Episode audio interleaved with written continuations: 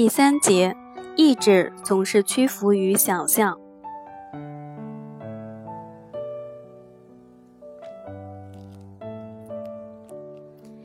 在词典上查找“意志”这个词，我们会看到这样的定义：自由地决定某种行为的能力。我们接受了这个定义，并认为它是正确的、无懈可击的。然而，这种解释却是极其错误的。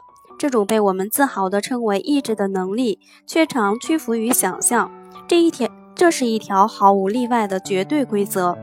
对此，也许你会惊呼亵渎。但是我会说，一点也不相反，这是最纯粹的真理。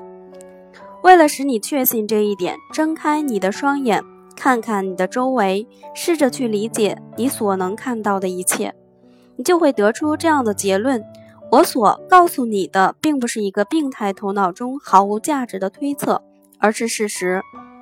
假设我们在地面上放一块九米长、零点三米宽的木厚木板。显而易见，每个人都可以从板的一端走到另外一端，同时保证绝不会走到木板以外的地方。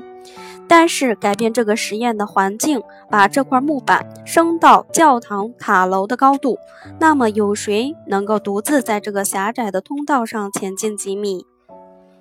大概在你迈出还不到两步时，你的腿就开始颤抖，尽管你的全部意志都在努力。但最后你还是会摔到地面上。为什么当木板被放在地面上时，你不会掉下来，而它被升到一定高度时，你就会摔下来？仅仅是由于在第一个场景中，在你的想象中会很容易的走到木板的另外一端，而在第二个场景中，你会想象自己做不到。注意，你的意志没有能力使你前进。如果你想象你做不到，那你绝对不可能做到。如果瓦工和木匠可能完成这项壮举，那是因为他们认为他们能够做到。在第二个场景中，你之所以会感到头晕，完全是由想象在你的大脑中绘制了一个即将倒下的画面。这幅画面立即将自身转变为现实，尽管你的意志一直在努力。这种努力越强烈，事与愿违的结果就会出现的越快。再让我们来看这样一个病例：一个人患了失眠症，如果他不努力去使自己入睡，他就会平静地躺在床上。相反，如果他试图通过意志强迫自己入睡，往往越是努力，越是无法平静。有时候，你越是试图的想起一个你忘记了的人名，就越想不起来，直到将脑中的“我已经忘记了”的念头替换为“我马上就能想起来”，那么不需任何努力，这个名字就会自动的回到你的脑海中。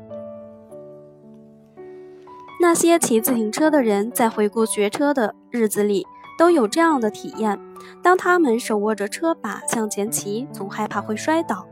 突然瞥见路上有一个极小的障碍物，试着绕开它。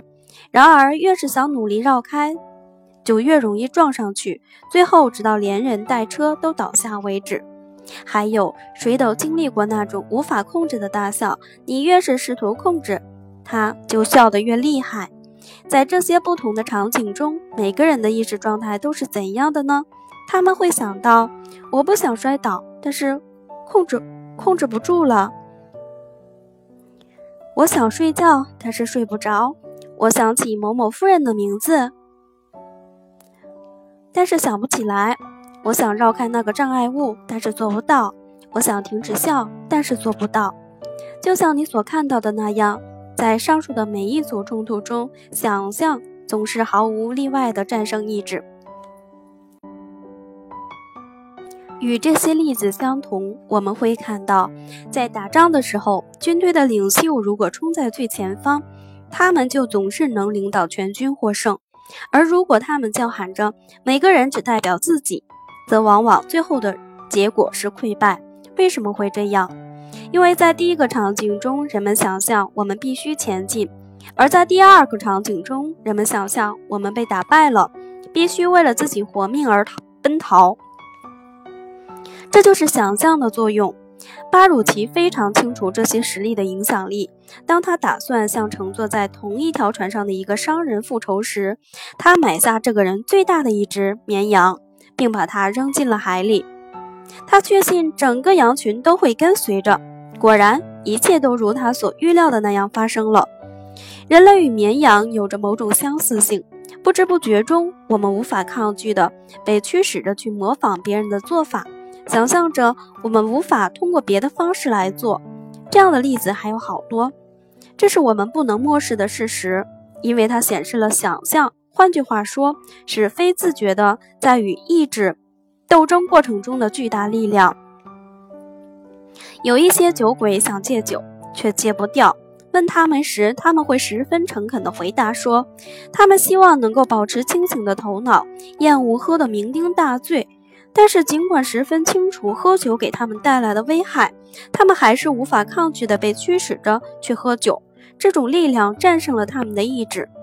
同样，尽管有一些罪犯所犯的罪是自己有意识犯下的。”但当被问及为什么这样做时，他们回答：“我无法控制自己，某种力量在驱使着我，它比我自身更为强大。”醉汉和罪犯的例子都阐述了一个事实：他们被迫使去做他们所做的那些事，仅仅是因为他们认为自己无法阻止自己这样做。